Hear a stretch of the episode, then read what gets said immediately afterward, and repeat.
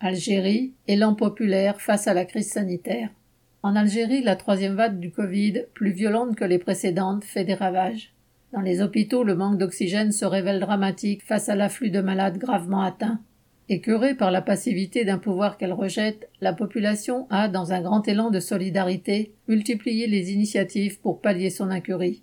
La pandémie met en lumière l'état lamentable d'un système de santé publique déjà à l'abandon, victime de décennies de restrictions budgétaires, au profit du secteur privé, auquel seules les classes aisées peuvent avoir recours. Les radios, les tests de PCR et les traitements sont hors de portée de la majorité des classes populaires qui ont déjà du mal à se nourrir avec le salaire minimum. Sur le terrain, les médecins du secteur public hospitalier témoignent d'une réalité qui est loin des chiffres officiels de cas Covid et de décès annoncés par le gouvernement. Bien qu'au cours du mois écoulé, 45 médecins sont morts du Covid. Le personnel de santé, puisé par des horaires à rallonge et des congés supprimés, est démuni et livré à lui-même. Privé des moyens d'accueillir tous les malades qui se présentent et de leur fournir, entre autres, l'oxygène nécessaire, les soignants doivent faire face à la détresse des familles et à leur colère. Faute de personnel, les familles des malades doivent fournir un garde-malade pour l'assister et le nourrir, multipliant les va-et-vient et les risques de contagion. Avec un taux de vaccination inférieur à 10%, le variant Delta s'est répandu de manière fulgurante. Face à un pouvoir corrompu et un président resté muet et indifférent à ses souffrances, la population a décidé de prendre les choses en main. Un élan de solidarité a traversé tout le pays.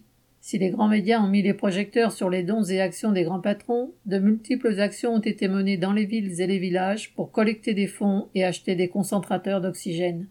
Ainsi, dans la région de Tlemcen, en 24 heures, des tonnes de matériel médical ont été collectées dans 53 communes sans attendre les consignes des pouvoirs publics.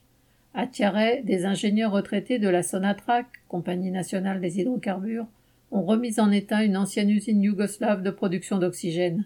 À Alger, les supporters de foot du Mouloudia Club d'Alger, en pointe au début du Irak, ont renoncé à fêter le prochain centenaire de leur club afin de reverser les sommes collectées au profit des malades.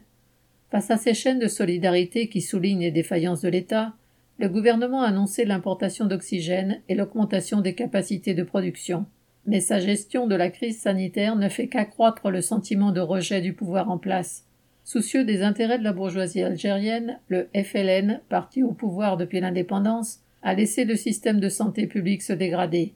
Il peut se vanter d'avoir construit une des plus grandes mosquées du monde, alors que la capitale n'est toujours pas dotée d'un hôpital digne de ce nom. Il tente maintenant d'encadrer et de contrôler les nombreuses initiatives qui viennent de la diaspora en délivrant des habilitations sans lesquelles il est impossible d'acheminer du matériel et des médicaments collectés en France. C'est lui qui décidera de leur distribution, comme de l'affectation des médecins bénévoles qui veulent porter secours à leur pays d'origine. Les dirigeants sont plus prompts à encadrer et sanctionner qu'à apporter de réelles solutions au personnel des hôpitaux. Ainsi, un jeune de Skikda, dans l'est du pays, a été mis en détention pour avoir filmé et publié sur les réseaux sociaux une vidéo relatant la situation à l'hôpital de la ville où sa tante venait de décéder. La crise sanitaire pousse des classes populaires à l'entraide, à prendre l'initiative et à s'organiser hors de tout contrôle de l'État.